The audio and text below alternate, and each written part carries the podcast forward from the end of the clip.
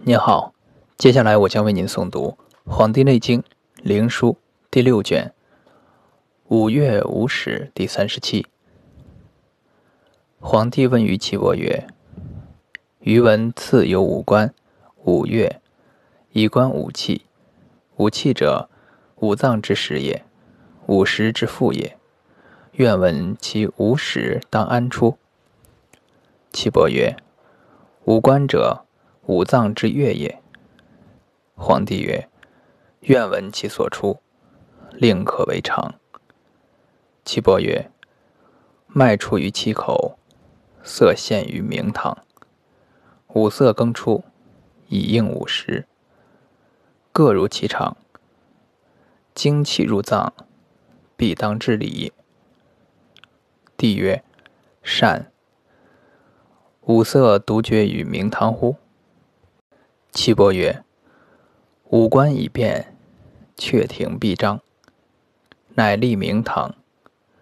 明堂广大，藩壁陷外，方壁高基，引垂居外，五色乃至。平博广大，寿终百岁。见此者，次之必矣。如是之人者，血气有余。”肌肉坚质，故可苦一针。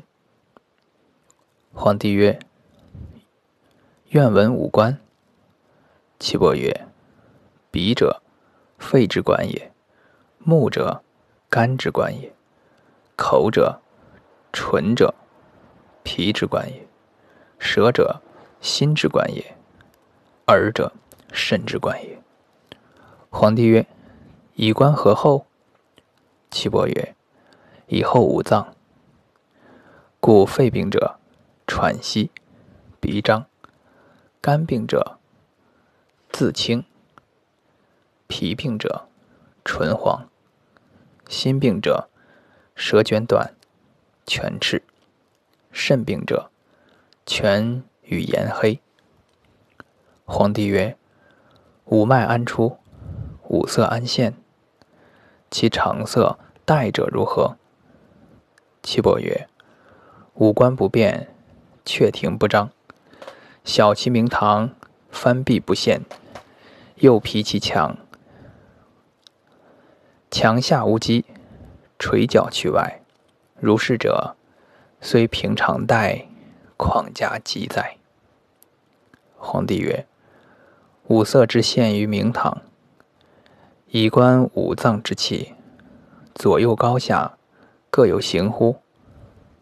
岐伯曰：“腑脏之在中也，各以次射，左右上下，各知其度也。”